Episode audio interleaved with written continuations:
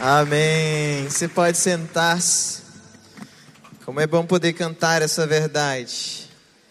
Que o nome de Jesus é o nome que está acima de todo nome. Nesse nome, todo joelho se dobrará, toda língua confessará que é Senhor.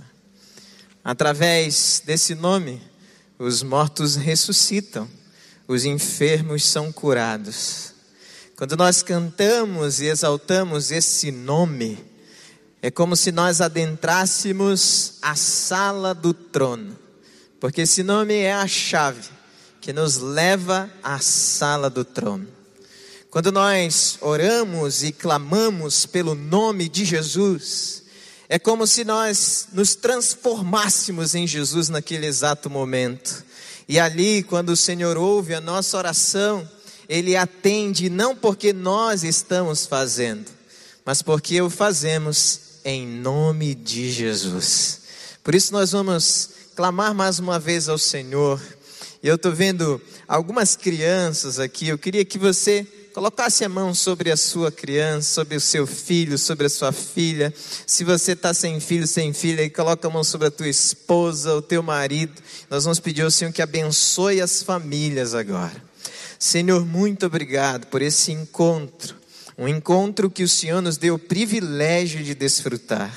Mas nós agora estendemos as nossas mãos sobre aqueles que nós amamos, clamando pelo amor do Senhor, revelando-se a eles, clamando, Jesus, para que eles sintam de uma forma tão clara o teu toque extraordinário e que eles sejam transformados, que as crianças sejam protegidas, que o Senhor derrame sobre a vida delas a tua graça, a tua bênção e a tua misericórdia.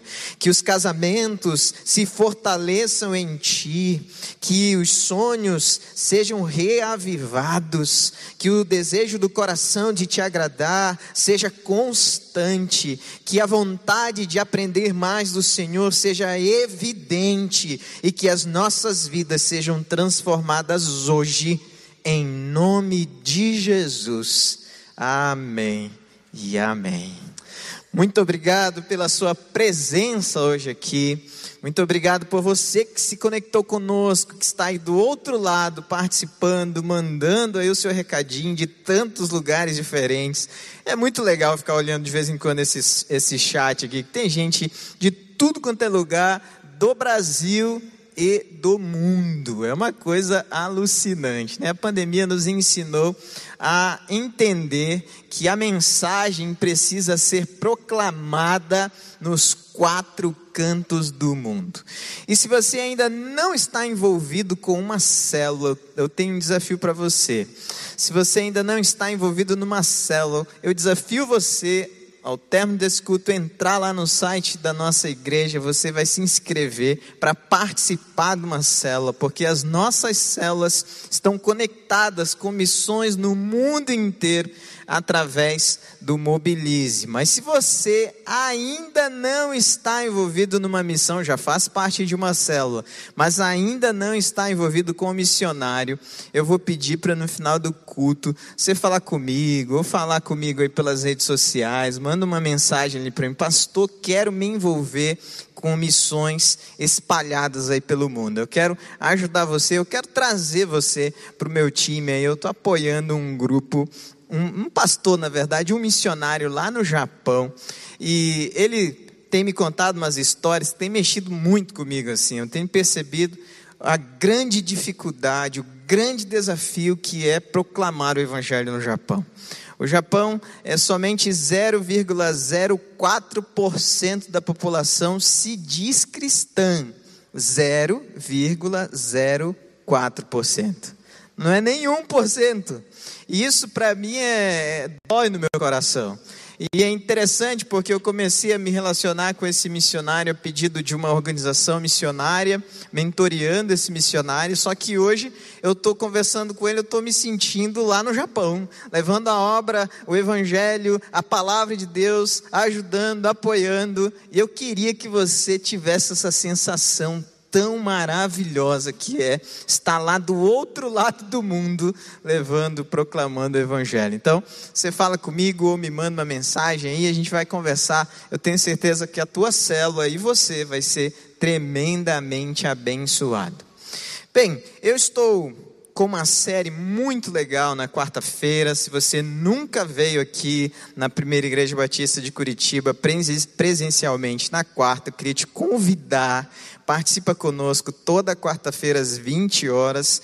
Eu estou com uma série muito legal e hoje eu vou pregar o último sermão dessa série que eu ainda não terminei lá, ainda tem mais três sermões para falar sobre a sabedoria, mas eu já vou pular aqui para o último nesse nesse domingo. Aí você vem na quarta para pegar o antepenúltimo e o penúltimo, beleza? Combinado assim? Eu espero você então, quarta-feira, 20 horas. Vou pedir para você abrir a sua Bíblia em Eclesiastes, Eclesiastes capítulo 12. Nós vamos ler do versículo 1 a 3 e depois do versículo 13 e 14. Eclesiastes é um livro que é visto na literatura hebraica como um livro sapiencial um livro de sabedoria. Num, nesse livro você encontra centenas de conselhos, conselhos para, eu diria que para quase todas as áreas da vida. E ele é um livro que para mim tem mexido bastante nos últimos três meses. Eu tenho lido esse livro todo santo dia. Eu leio o livro do, do primeiro capítulo ao último todo dia e vou aprendendo uma coisa muito legal. Todo dia eu aprendo uma coisa nova, uma palavra nova, uma expressão diferente. E Deus tem falado muito comigo através desse livro. Por isso eu queria tanto que você viesse na quarta-feira, 20 horas, aqui nesse mesmo lugar, no templo aqui, você participa conosco e aprende um pouco mais da palavra. Esse livro, ele tem algumas características muito especiais, sendo um livro de sabedoria, você vai aprender muitos conselhos com ele. Mas ele começa de uma forma interessante. Capítulo 1, versículo 1 diz assim: Palavra do pregador, filho de Davi, rei de Jerusalém. Essa palavra pregador, ela é uma palavra hebraica, obviamente, esse livro foi escrito em hebraico, que é kohelet. E essa ideia de pregador, o mestre, o professor, ela, ela é uma tentativa de tradução dessa expressão, que seria melhor talvez traduzida como aquele que reúne pessoas ao seu redor para compartilhar sabedoria aquele que reúne pessoas ao seu redor para ensinar coisas boas, coisas que transformam, coisas que fazem o seu lar ficar mais estável, os seus sonhos se reavivarem, os seus objetivos, a sua visão se apurar, a sua leitura da palavra de Deus ser transformada, as coisas ficarem mais nítidas. Ele já começa desse jeito. É essa pessoa que está escrevendo. Mas aí a gente vai estudar um pouquinho esse livro a gente fica pensando, tá, mas quem é essa pessoa que está escrevendo? Alguma, alguns estudiosos vão afirmar que foi Salomão. Outros vão dizer que não, foi alguém que se apropriou do conhecimento de Salomão, mas não somente o conhecimento de Salomão, como de outros sábios e registrou aqui. Alguns outros vão dizer que pode ter sido alguém da linhagem de Davi, porque o versículo vai dizer que é o filho de Davi, alguém da linhagem de Davi, então que vai assimilando o conhecimento, o temor de Deus, as coisas relacionadas ao reino de Deus e cria um registro fantástico de conselhos que servem para as nossas vidas até os dias de hoje. Agora tem uma outra coisa muito curiosa nesse livro, uma palavra que se repete 38 vezes, que é releve. Essa palavra, ela é traduzida algumas vezes como vaidade, mas ela seria como se fosse uma nuvem, um vapor, algo que se dissipa facilmente. Ela se repete 38 vezes porque está realmente relacionado a coisas que nós buscamos, mas que não faz muito sentido. Coisas que nós desejamos, mas que parece que não enche o nosso coração. Você já viu um, um, uma montanha de fumaça? Você já viu uma. Uh, já olhou para o céu e já imaginou pegando, tocando aquelas nuvens? Parece palpável, né? Mas quando você tenta pegar, não dá. É vazio. Não faz sentido você querer pegar aquilo. E esse livro então vai nos direcionar dessa forma, nos ajudando a ver aquilo que nós estamos hoje já vendo, mas interpretando através de uma visão mais apurada, o dia a dia da nossa vida. Então, eu gostaria de conversar hoje e olhar para a palavra de Deus com vocês, pensando no tema quando a sabedoria fala. Vamos ler o texto de Eclesiastes, então, capítulo 12, versículo 1 a 3, versículo 13 e 14, que diz assim a palavra de Deus. Lembre-se do seu Criador nos dias da sua mocidade, antes que venham os dias maus e cheguem os anos em que você dirá: Não tenho neles prazer. Lembre-se do Criador antes que se escureçam o sol, a lua e as estrelas, e as nuvens voltem depois da chuva. Lembre-se dele antes do dia em que tremerem os os guardas da casa, os seus braços, e se curvarem os homens que no passado eram fortes, as suas pernas, e cessarem as, as moeduras da sua boca, por já serem poucos, e se escurecerem os que olham pelas janelas os seus olhos. De tudo o que se ouviu, a conclusão é essa: tema a Deus e guarde os seus mandamentos porque isso é o dever de cada pessoa, porque Deus há de trazer o juízo, todas as coisas, até as que estão escondidas, sejam elas boas, quer sejam, quer sejam elas boas, quer sejam elas más. Esse texto, o último capítulo, encerra essa narração, essa, essa, eu diria que essa lista tão linda de vários conselhos. E ao olhar para esse texto que lemos, nós já temos de cara uma lição que é muito importante quando a sabedoria fala. Quando a sabedoria fala, nós conectamos a nossa mente e a enchemos de Deus e da Sua palavra. Ele, no versículo 1, 2 e 3, inicia o versículo dizendo: Lembre-se, lembre-se, lembre-se como se ele estivesse fazendo de propósito dentro da, leitura, da literatura hebraica uma repetição, uma ênfase àquilo que você precisa lembrar. Lembre-se do seu Criador. Lembre-se de quem Ele é. Lembre-se que Ele tem cuidado de você. E quando nós percebemos esse destaque feito pelo autor, nós precisamos abrir os nossos ouvidos, a nossa mente e reconhecer que quando a sabedoria fala, nós nos conectamos com o Senhor, a nossa mente está conectada ao Senhor e à Sua palavra. Lembre-se de Deus como sendo aquele conselheiro diário que está presente na sua vida em meio às mais diversas situações. Lembre-se de Deus em meio à enfermidade, pois Ele é quem governa a nossa vida. O presente, o passado, o futuro, a eternidade, quem está no controle de todas as coisas é Ele. Lembre-se de Deus em meio às lutas do seu lar, pois toda sabedoria que alguém pode ter para viver um lar como se fosse um pedacinho do céu só pode vir da parte do Senhor. Lembre-se de Deus quando as lutas se intensificarem e você não ter a mínima ideia de como resolvê-las. Um filho passando por dificuldades, vícios, de repente enfermidades entrando sem pedir permissão na sua casa e tantas outras situações. Lembre-se. Mantenha sua mente conectada voltada ao Senhor, buscando as coisas de Deus, vivendo para a glória de Deus. Lembre-se. Mas é fato que nós parece que temos uma certa amnésia às coisas de Deus. Nós esquecemos facilmente que ontem mesmo Deus realizou um milagre na nossa vida. Nós esquecemos facilmente que somos fruto dessa graça extraordinária, o milagre incrível de Deus, andando por aí. Eu e você somos um milagre ambulante. Ontem você dormiu, a tua consciência se apagou. Você não tem a mínima ideia do que aconteceu durante as horas que você estava com os olhos fechados. Mas Deus estava cuidando de você. Essa semana mesmo você recebeu coisas incríveis.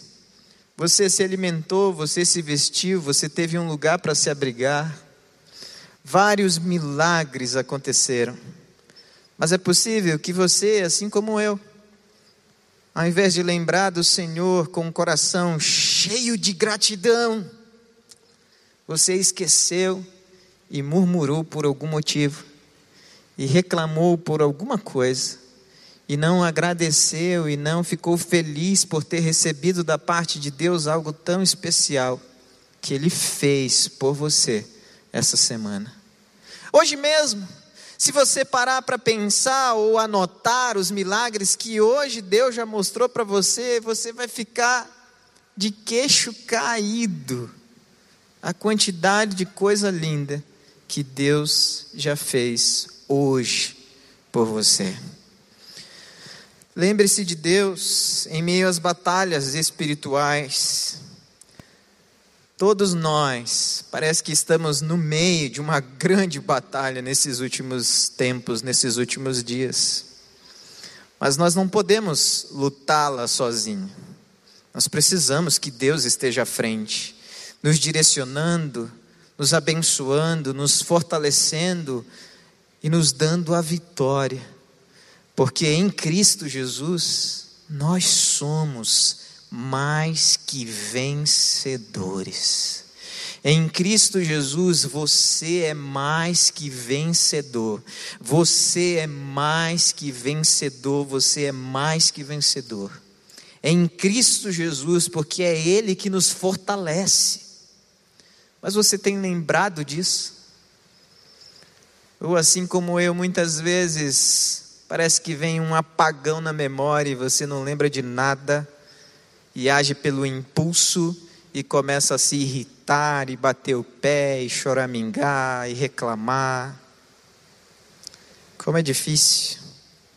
Como é difícil. O versículo 3 ainda nos diz: Lembre-se dele Antes do dia em que tremerem os guardas da casa, os seus braços e se curvem os homens que no passado eram fortes as suas pernas, e cessarem os moedores da sua boca por já serem poucos, e se escurecerem os que olham pelas janelas dos seus olhos. Quando a sabedoria fala, além de nos conectarmos com Deus através da nossa memória, nós aproveitamos os nossos dias para santificar-se e ampliar a nossa comunhão com Deus.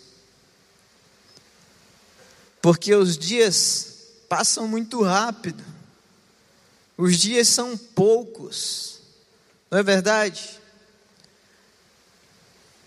Você que já tem mais de 40 anos, como eu, com certeza sabe disso.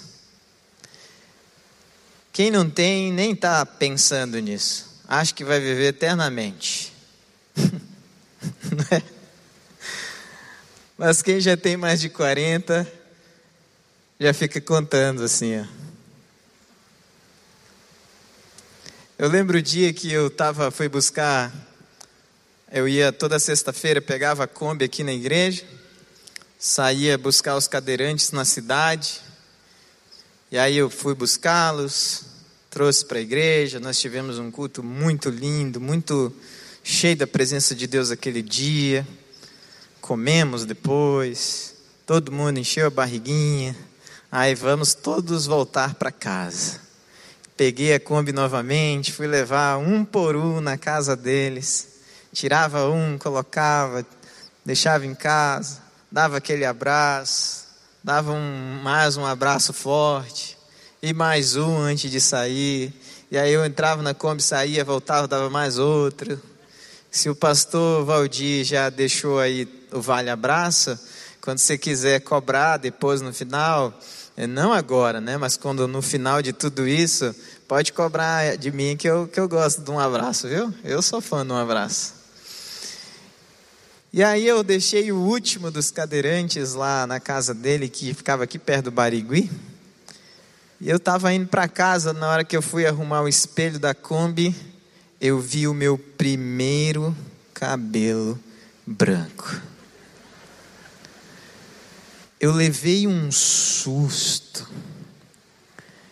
Eu fiquei tão apavorado. Parece que o meu coração acelerou. Eu peguei o celular na hora e eu liguei para minha esposa. E aí eu não conseguia falar direito. E ela, aí eu consegui falar, amor, você não vai acreditar.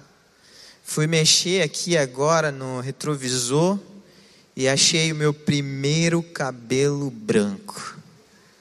Do outro lado, ela disse: Sim, você achou que você ia ficar a vida inteira com essa carinha de bebê. Achei. Aquilo me mostrou de uma hora para outra como se fosse uma chave virando. Uma coisa maluca. Não sei se quem já achou o seu primeiro cabelo branco teve a mesma sensação que eu, mas eu, eu comecei a pensar que eu tinha poucos dias de vida. é sério. Eu passei uns cinco, seis meses assim, meio cabisbaixo, meio sem saber o que falar, vivendo todos os dias de uma forma intensa, mas intensa, mas intensa, que vocês não têm noção. Quando eu ia orar, eu orava, antes eu orava uns 15, 20 minutos, eu estava orando umas 4, 5 horas. Eu li a Bíblia, eu queria ler a Bíblia inteira, só numa sentada. Eu estava vivendo numa intensidade, numa coisa assim, parece que uma chave virou e eu fiquei meio neurótico. Mas veio o segundo cabelo, branco, terceiro, o quarto. E aí do nada começou a cair. Hoje eu tenho uma entradinha aqui, um... entradinha não, eu diria que isso aqui já é uma entradona, né? É quase um aeroporto de mosquito, né? Se eu fosse lá para parar, com certeza os mosquitos iam sentar aqui e iam ficar. Mas eu percebi através desse cabelo branco que uma coisa que eu não estava ainda percebendo. E comecei a fazer através desse cabelo branco uma coisa que eu ainda não estava fazendo. Intensificar a minha vida com Deus, a minha busca por santidade e por proximidade do Senhor. Quando a sabedoria fala, nós intensificamos a nossa busca por santidade. Quando a sabedoria fala, nós intensificamos a nossa comunhão, a nossa proximidade com Deus. Quando a sabedoria fala, além de nos conectarmos, de mantermos a nossa mente cativa, nós retiramos tudo aquilo que tem em nós que não vem de Deus. E como nós temos coisas que não vêm de Deus em nós, hein? Puxa vida. Isso é tão triste, gente. Eu fico tão chateado comigo mesmo. Eu fico muito chateado. Quando eu falo de um jeito que eu não deveria, não deveria com alguém, quando eu olho para alguém e eu percebo, eu mesmo percebo me olhando, olhando torto para alguém. Nossa, na hora o meu coração já fica assim, cara, puxa vida. Quando eu ajo por impulsividade, eu deixo de fazer algo, enfim, centenas de milhares de coisas. Mas quando a sabedoria fala, nós mantemos a nossa mente conectada com o Senhor, ouvindo a Sua voz através da Sua palavra, mas quando a sabedoria fala, nós também, dia após dia, buscamos santidade proximidade com Deus. Mas sabe, eu percebo que nos nossos dias muitos de nós temos perdido tempo e não temos buscado mais intimidade com Deus. Não temos buscado mais intimidade com Deus. Parece que algumas pessoas entendem esse aproveitar a vida de forma distorcida e se jogam em uma vida de pecados, se afastando cada vez mais de Deus, buscando suas próprias vontades, esquecendo de dar a glória para Deus quando têm algo, quando conquistam algo, quando aprendem algo, quando escrevem, quando fazem algo. E não deve ser assim.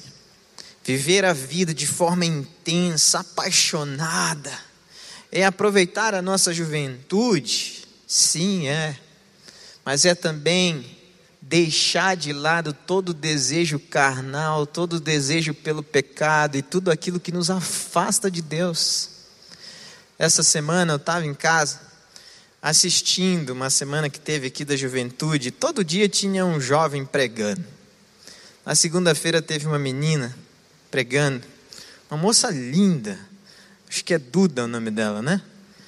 E ela estava pregando, e eu fiquei encantado pela pregação dela. Uma fala, uma fala jovial, meio bem jovem mesmo, né? Falava umas tipo, ela fala aqui, ela falou tipo. Eu no começo não estava entendendo muito o que, que era tipo, mas depois eu falei, ah, como tal coisa.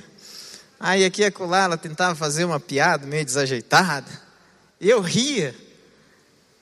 Pra, eu estava lá em casa, mas eu estava rindo para dar uma força para a jovem, porque eu estava gostando demais do que ela estava falando. Ela contou como ela se apaixonou pelo marido dela. O marido dela é seu filho, né, Gerson? Seu filho, né? E ela contou como ela se apaixonou pelo marido dela. Achei a coisa mais legal. Ela falou: Eu me apaixonei por ele e ele não me dava bola. Eu fiquei: Caramba, mas esse cara, hein? Rapaz. E eu orava, e eu não sei o quê, até que Deus falou assim para mim: Será que você não está mais apaixonada por ele do que por mim?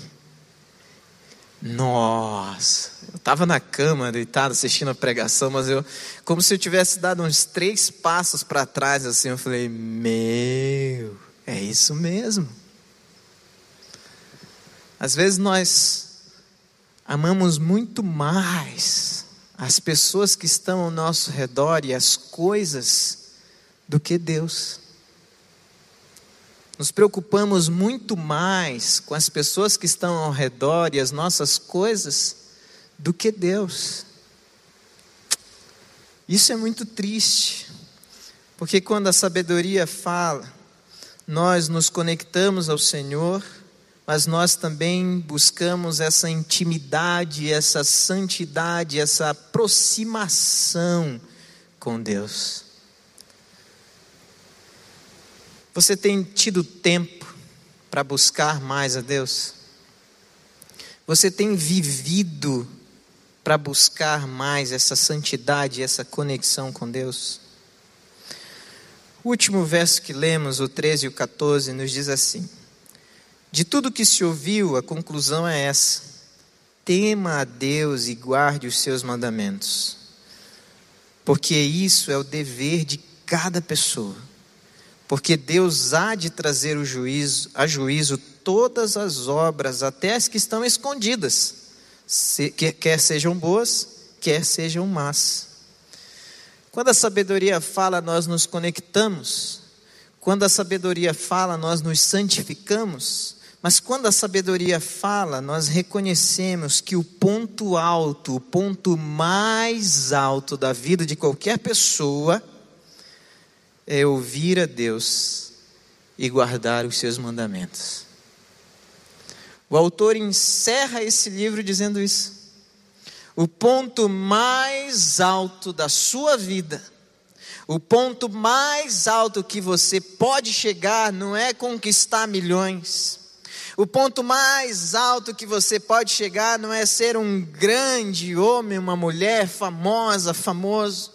O ponto mais alto que você pode chegar não é ter tudo que você deseja.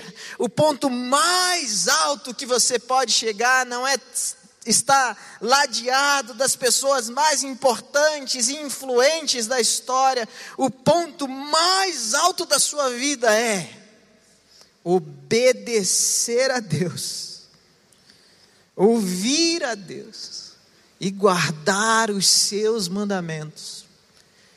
Esse é o ponto mais alto que qualquer um de nós pode chegar. Ponto mais alto. Você já se perguntou como os primeiros discípulos, por exemplo, sacudiram o mundo do seu tempo? Eles obedeciam e não se deixavam influenciar pelo mundo. Por isso permaneceram no ponto mais alto, que é o centro da vontade de Deus. Quando a sabedoria fala, nós ouvimos a voz do Senhor e nos mantemos no ponto mais alto, sem permitir que as influências e os ataques que nós sofremos todos os dias nos deformem, nos façam negociar os valores bíblicos e a vontade de Deus que já foi revelada para nós. Não sei se você sabe, mas você está pastoreando pessoas nesse universo virtual. Eu não sei se você sabe, mas você é um pastor, é uma pastora por aí, postando coisas, escrevendo coisas, falando coisas, compartilhando coisas nesse universo que é gigantesco e que hoje se tornou um mecanismo de comunicação em massa extraordinário. Eu não sei se você tem essa consciência, mas Deus nos deu o privilégio de poder proclamar nesse ambiente. Mas eu não sei se você sabe também que outros estão exercendo um pastoreio na sua vida influência na sua vida, tomando ou te ajudando a tomar decisões que pode ser que sejam completamente contrárias àquilo que Deus quer para você. Pode ser que você, sem perceber, está sendo completamente influenciado pela vida de alguém que você nem consegue, mas não tem nada a ver com Deus e você não percebe isso. Não, eu estou só olhando aqui uma coisa ou outra. Outro dia achei uma coisa muito engraçada lá em casa. Minha filha chegou e do nada falou assim: Pai, quer ver meu andar de shopping? Aí eu falei: Andar de shopping? Aí ela: É. Aí ela esticou a, a barriguinha para frente e começou a andar. Assim. E virava. E andava. Eu fiquei olhando assim, eu comecei a dar risada. Mas depois eu fiquei me perguntando, da onde que veio isso? Da onde que veio esse andar de shopping? Primeiro que eu não fico no shopping direto. Nem vou no shopping. Raramente eu vou ao shopping. Eu fiquei pensando, da onde que veio isso? Aí comecei a assistir o YouTube com ela, só para ficar de olho ali o que estava rolando. Lugar nenhum tinha andar de shopping. E eu fiquei pensando, mas da onde que veio esse andar de shopping? Até um dia eu estava assistindo um desenhinho lá com ela. Desenho até inofensivo. Vi vários episódios com ela. Mas tinha o tal do andar do shopping. E eu fiquei pensando, mas já pensou se fosse algo nocivo, destrutivo, semeado no coração da minha filha, e ela começasse a assimilar isso como uma verdade gigantesca para ela? Já pensou se de repente ela está vendo, assistindo e sendo influenciada de uma forma destrutiva, e a sua mente, que ainda é tão inocente, absorve tudo aquilo e começa a viver aquela mentira? Porque pode ser que isso esteja acontecendo e a gente nem percebe. No Brasil, o Brasil é o terceiro, na verdade, o terceiro país que mais usa redes sociais.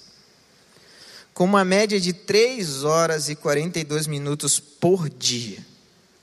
Nós só perdemos para Filipinas e a Colômbia. E eu vou arriscar dizer que três horas para algumas pessoas aqui é pouco. Eu vou arriscar dizer que três horas para algumas pessoas é pouco.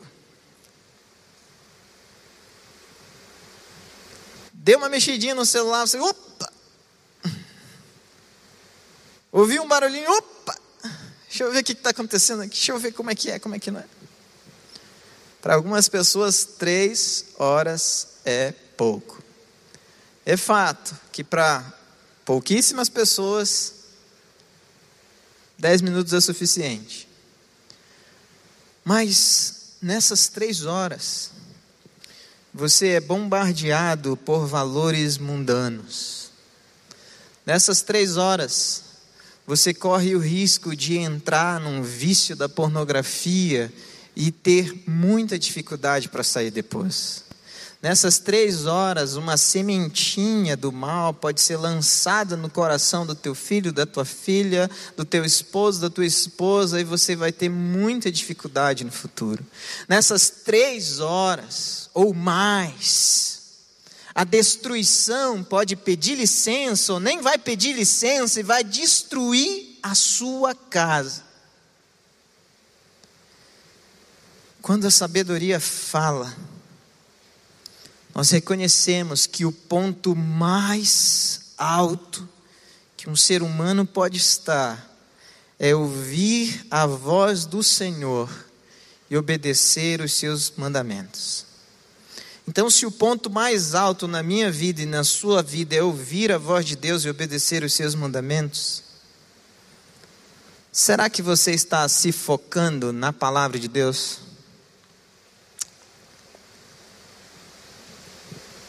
Quanto tempo você está gastando nas coisas virtuais?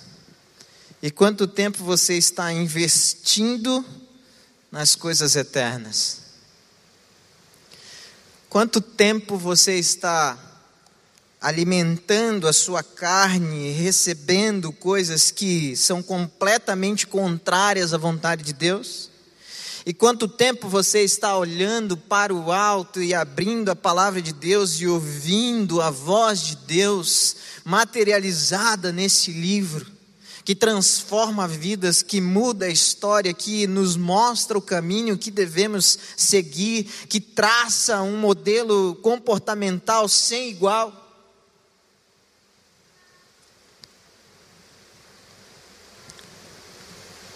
Quanto tempo você tem dedicado para ouvir a voz da sabedoria? Porque quando a sabedoria fala, nós nos conectamos a Deus.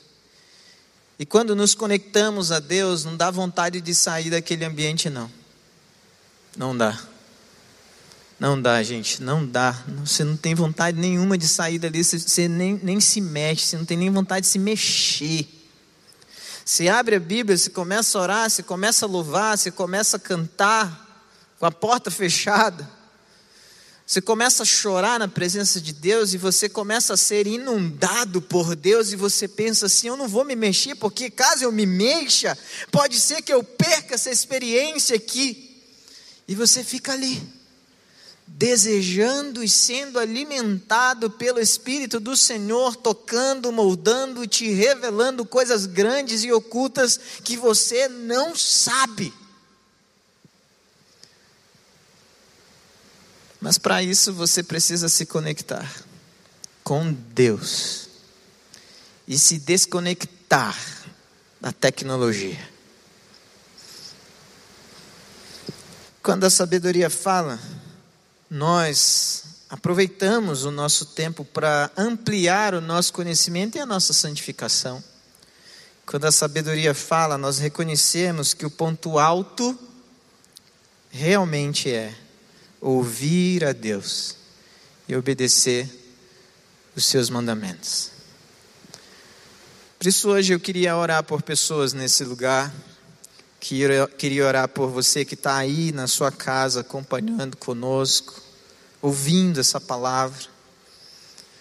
Se você é essa pessoa que deseja se conectar com Deus, mas você não tem forças, eu quero orar para que Deus te dê força.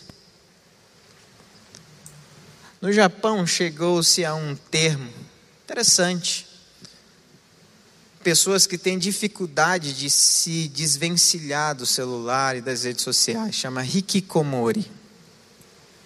Pessoas que estão tão conectadas a isso que elas não conseguem nem viver sem um celular. Só a possibilidade de pensar em viver sem celular, elas já começam a tremer. Nos Estados Unidos, gerou-se um outro termo, nomofobia, que tem a ver com você ter fobia de ficar sem celular, no mobile phobia. fobia.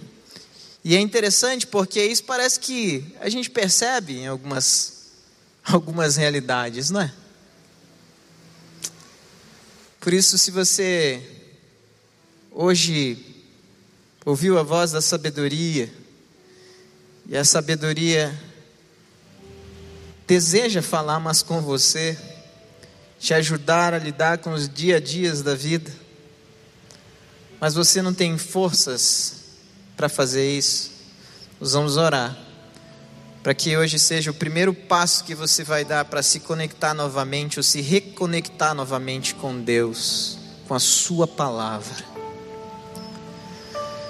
Talvez você já está tão envolvido com pecados que você já trata até esses pecados com carinho, nomes carinhosos.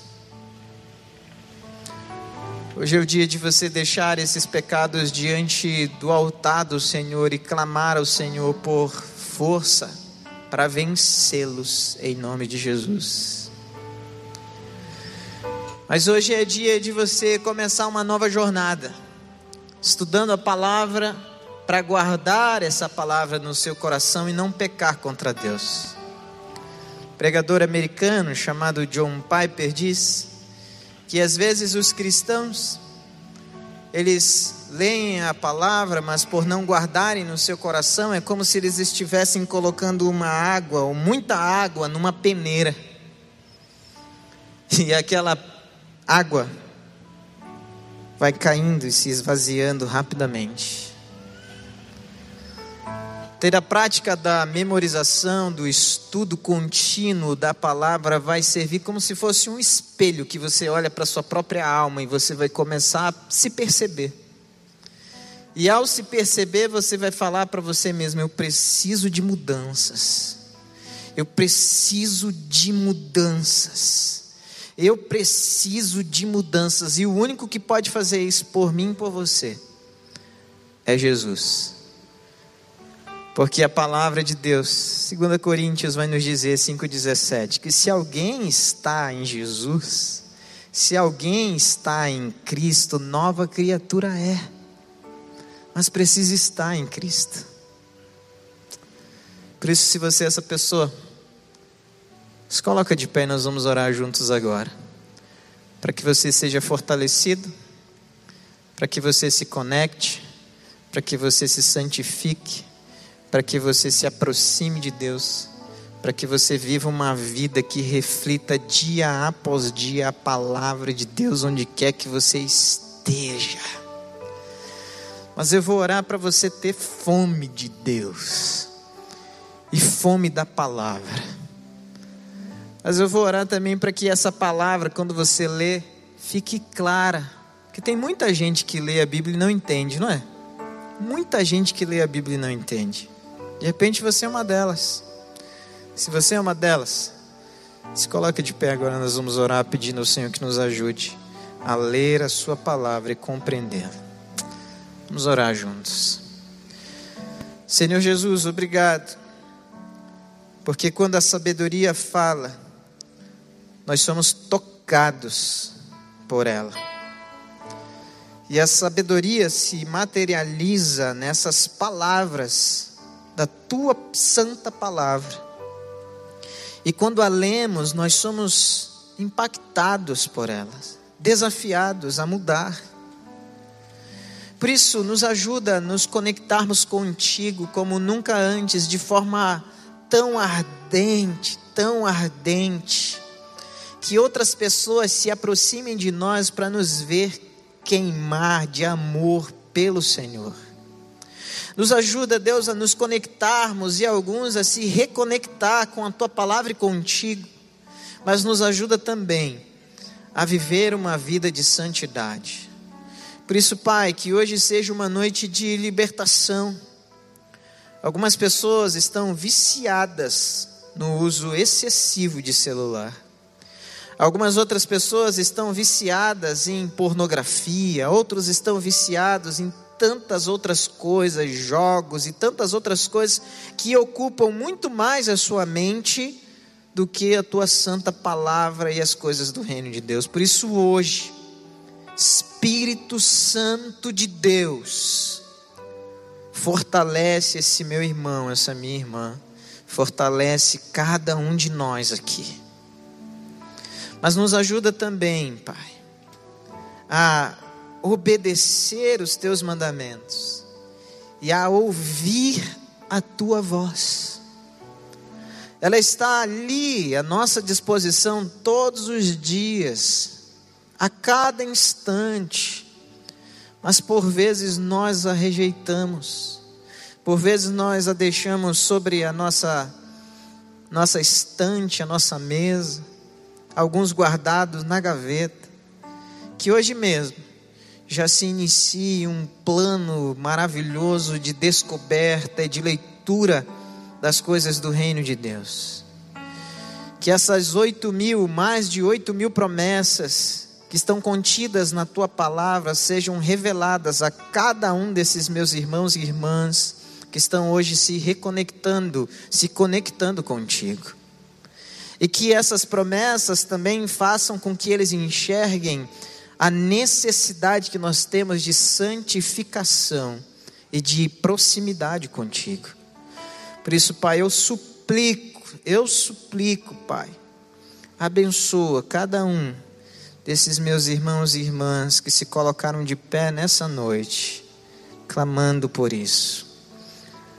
Deixa a tua palavra clara, fácil de entender Faz com que ela seja fácil de ser vivida também, Pai.